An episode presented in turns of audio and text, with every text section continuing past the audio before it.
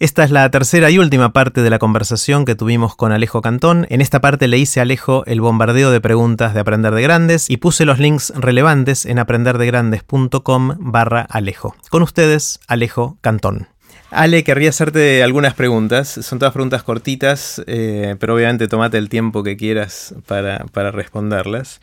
Em, la primera es, ¿qué sabes que sentís que mucha gente no sabe y que estaría bueno que supiera? Parece un trabalenguas casi. ¿Qué sabes que sentís que mucha gente no sabe pero que estaría bueno que supiera? Em, hay una frase que la traducción, que me la dijeron en inglés una vez y, se podría traducir a este, la recomendación sería que seas em, excéntrico o, digamos, desopilante o excéntrico, porque es el único espacio que no está lleno.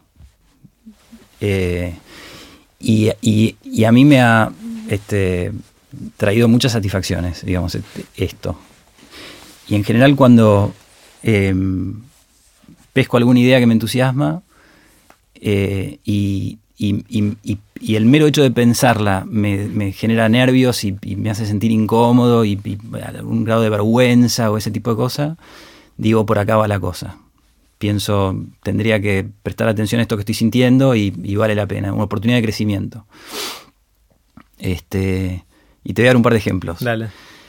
Em, uno que está ligado con algo que el otro día en una de las personas que entrevistaste dijo que hace con su pareja, que él decía, este, que ante la duda siempre nos miramos el uno al otro en la mejor luz posible, lo dijo de otra manera, pero me encantó. este, em, leí una vez en un libro alguien que durante un año entero, todos los días le escribió a su pareja algo por lo que le estaba agradecido, sin decirle. Una oración, dos oraciones, algo cortito, ¿no? Y a fin de año se lo dio este, todo junto. Y fue, bueno, el mejor regalo que le hicieron a la pareja en toda su vida, espectacular, en fin, muy lindo. Pero el impacto que tuvo en, el vínculo este, fue espectacular. Porque cuando vos te enfocás en lo bueno del otro, este, eso te ayuda a, bueno, estar agradecido, a, fortalecer el vínculo y, el, mundo es sistémico, con lo cual yo me paro de manera diferente y vos vas a reaccionar a eso. Y entonces, bueno, este, contaba que su pareja respondió de manera acorde, en fin, ayudó muchísimo a que este, se fortalecieran eh, como pareja. Este, hace cinco años que venimos haciendo esto con Silvina. Te digo que los resultados son extraordinarios. Y, y, los dos escriben al otro. Claro, yo empecé un año y después ella el año siguiente, entonces nos vamos turnando. Este año lo estoy haciendo yo. Mira. Y es tu regalo de fin de año para ella, se vas todo junto. Sí, el primero de enero. Wow. Este, ¿Viste la serie Two and a Half Men? Eh, bueno, esta es una serie, no sé cómo traducirla, dos hombres y medio, pues son dos hermanos y un, el, hijo de uno de ellos. Y la presentación de esa serie tiene un video donde están ellos dos cantando al micrófono, aparece el chico por detrás, dura 30 segundos, pero como fueron como 10 temporadas, después lo que hicieron fue eh, una compaginación donde el chico se va transformando desde que tenía 8 años hasta que... Porque siempre fue el mismo actor, digamos. Porque siempre fue el mismo actor, hasta termina con 18. Y nosotros tenemos chicos chicos, entonces yo pensé, qué bueno sería una vez por año hacer esto para que en 10 años podamos ver la transformación de los chicos. Bueno, tenemos un video anual, este, hace ya, no sé, creo que cuatro años empezamos a hacer este chiste y, nos filmamos en un estudio este, y mandamos deseos familiares. Eh, y cuando me inspiré en un poco en vos, en TDX Río de la Plata y en, un par de historias más este, para hacer Connecting Ideas, que es un, que son, es un evento de management, de charlas cortas, este, eh, también fue eso, digamos, era una idea medio rara, excéntrica, que la gente me desalentaba a hacer y que terminó resultando muy, pero muy bien. Este, así que yo creo que en eso, no sé, me veo distinto a, los demás y me parece que vale la pena explorar estas cosas que nos hacen sentir incómodos. Está buenísimo. Eh, se dice mucho de, la gente que, que quiere innovar, que es imposible innovar y complacer a todo el mundo que, cuando innovas necesariamente, ojalá a algunos les guste tu innovación, pero muchos la van a odiar eh, y van a hablar pestes de esa innovación. Eso quiere decir que estás innovando no que está fracasando, sino que está haciendo. Obviamente, si a nadie le gusta, entonces estás en problemas. Con que le guste a algunos y se hagan fanáticos, suele alcanzar para sembrar la, semilla de la innovación. Está, está buenísimo. Em, ¿Sobre qué cambiaste de opinión recientemente? Algo que venías pensando en una dirección y ahora, por distintas razones, miras para otro lado. Bueno, una fácil y cortita, porque ya lo hablamos un montón. El, digamos, lo que es ser empresario y el rol del empresario y y el, para qué del ser empresa y del capitalismo, me parece que eso este, definitivamente, y, fue hace relativamente poco, digamos, yo durante 15 años este, iba por un lado y hace dos te diría que estoy en esta otra este, movida. Mira, buenísimo. Em, mirando para atrás, ¿qué, libros te, impactaron? ¿Cuáles fueron las lecturas que, que, te cambiaron la vida, que hicieron que, que Ale sea el que soy? Eh, linda pregunta y, es muy personal. Este, en mi caso, hay un libro de cabecera que aparte lo he releído un montón de veces que, se llama El cazador oculto o El guardián entre el centeno eh, de Salinger o Salinger, no sé bien cómo se pronuncia. Este, que yo, digamos, me ayudó a independizarme lo leí muy chico y, yo siempre tuve una enorme inquietud de hacer mi propio camino y de destetarme muy tempranamente a mis padres. Este, y, acá había un chico de 13 años que pensaba totalmente diferente a como yo pensaba en ese momento. Y me, cambió la vida, absolutamente. Y después más recientemente, pero ya lleva unos cuantos años, yo te diría que hace como 10 años leí un libro que se llama Ismael, no sé si es muy conocido, de Daniel Quinn sobre un mono sabio que, le viene a contar a una persona por qué el mundo está como está. y, eso me ayudó a tomar conciencia de, bueno, de los enormes desafíos que teníamos en términos de, medio ambiente y del, planeta. Ah, o sea, fueron dos, piezas de ficción, digamos, de novelas. Sí. Eh, es interesante, en general la mayor parte de la gente, algunos mencionan algo de literatura, eh, pero otros, la mayor parte de la gente menciona cosas más de ensayísticas, ¿no? Mm. Eh, puede ser que haya algo del deber ser ahí también, ¿no? De que la gente dice, no, tiene que ser algo importante, algo muy así, pero, pero está buenísimo. La, ficción a veces nos impacta más que, otras cosas, ¿no? Nos llega de otro lado. El tema es si te llega, ¿no? Porque a mí me gusta esto que una vez escuché, que las conversaciones, la conversación siempre es con uno mismo y a veces incluimos otras personas, ¿no? Pero, pero uno se habla a sí mismo. Entonces, este, cómo te llega es lo que importa. Mm. Ale, si alguien cometiera la maldad de venir a las 3 de la mañana, sacudirte en la cama, despertarte y decirte, Ale, ¿de qué trabajas? ¿Qué dirías? Que soy empresario. Empresario. Sí, y con orgullo y, un poco a propósito, porque no me gusta que cuando googleo empresario, el buscador asocie la búsqueda con palabras como millonarios, offshore, Panamá. Somos mala palabra y es una pena, y me parece que en parte también somos responsables de esto, y, y, uno de, de, los propósitos de mi vida es, cambiar. revertirlo. Sí.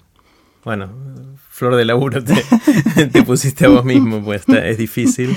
Es muy loco, ¿no? Porque en, otras culturas eh, los empresarios tienen otro, otra jerarquía social desde el punto de vista de, la aprobación de la gente, y, acá es casi mala palabra, ¿no?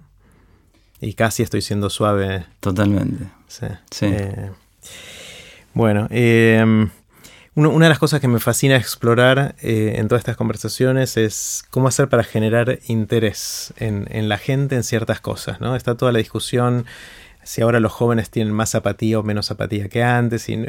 Hasta ahora no vi un estudio concreto que me lo demuestre, pero ahí como está instalado esta idea de que los adolescentes hoy no les importa nada y no, tienen pasión por nada. Cosa que no sé si es así o no, pero bueno. Eh, tengo esta sensación de que, y compartido con otros invitados que, pasaron por acá en Aprender de Grandes, de que quizás lo más importante que podemos hacer en un sistema educativo es sembrar intereses de largo plazo en, la gente que pasa por ese sistema educativo. Y voy a decir chicos, pero no, hace falta que sean chicos, puede seguir siendo Aprender de Grandes. Em, y es algo que, que, no sé cómo se hace. Entonces quiero explorar esto y que pensemos juntos si se te ocurre cómo hacer para ayudar a alguien a que desarrolle un interés por algo, lo que fuera, en el largo plazo, porque la sensación es que si uno genera ese interés con los recursos que hay hoy dando vuelta al mundo, lo va a aprender, lo va a incorporar, va a desarrollar las capacidades necesarias para poder hacerlo. Si no tiene el interés, no importa qué sistema educativo le pongamos, no lo va a aprender. ¿Se te ocurre algo? Sí. Eh, dos cosas. Una es alentar el entusiasmo, que, que me parece fundamental. Este, sobre todo en los, en los más chicos. Yo veo a mis hijos que se entusiasman con algo, les dura un rato, después se entusiasman con otra cosa. Y, y si uno dice, escúchame, te acabo de, me acabo de gastar, no sé, tanta plata en comprarte la guitarra y la dejaste de lado y ahora me pedís el piano de ninguna manera. O este, te compré la guitarra, te compré el piano y ahora estás con el bajo, no. Em, el entusiasmo cambia y eh, está en la propia naturaleza de las personas que hoy nos interesemos en algo y mañana con otra cosa.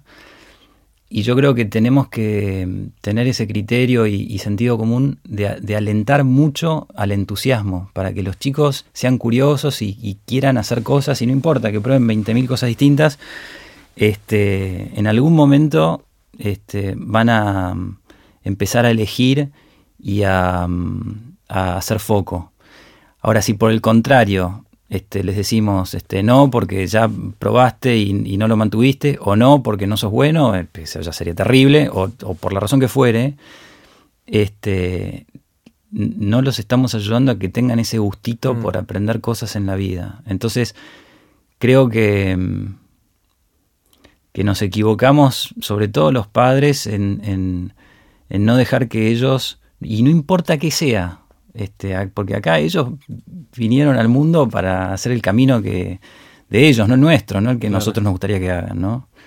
Este, y entonces esa es una. Pero no, no entendí. Eh, primero la guitarra, después el piano, después el bajo, ¿sí o no el cambio? no, me, no, me quedó claro si sí le comprarías el siguiente claro, instrumento. Claro, hay, que, hay que seguir comprándoles ah. todos los instrumentos que quieran, ah, que quieran aprender a tocar. Ahí, me quedó claro. O sea, no, porque hay algunos padres que dicen, no, che, te compré la guitarra, hasta que no aprendas bien la guitarra, no pensemos en otro instrumento. Y decís, no, si dice ahora quiero piano, vamos con el piano. Claro, vendé, la, la, guitarra y usé esa plata para comprar un piano. Y si se pudre del piano a, las dos horas y, y, quiere el Claro, exactamente. Pero no les pinchemos el entusiasmo. Está bueno. Este, esa es una, y creo que la segunda me la olvidé. Te interrumpí, perdón. No, está bien.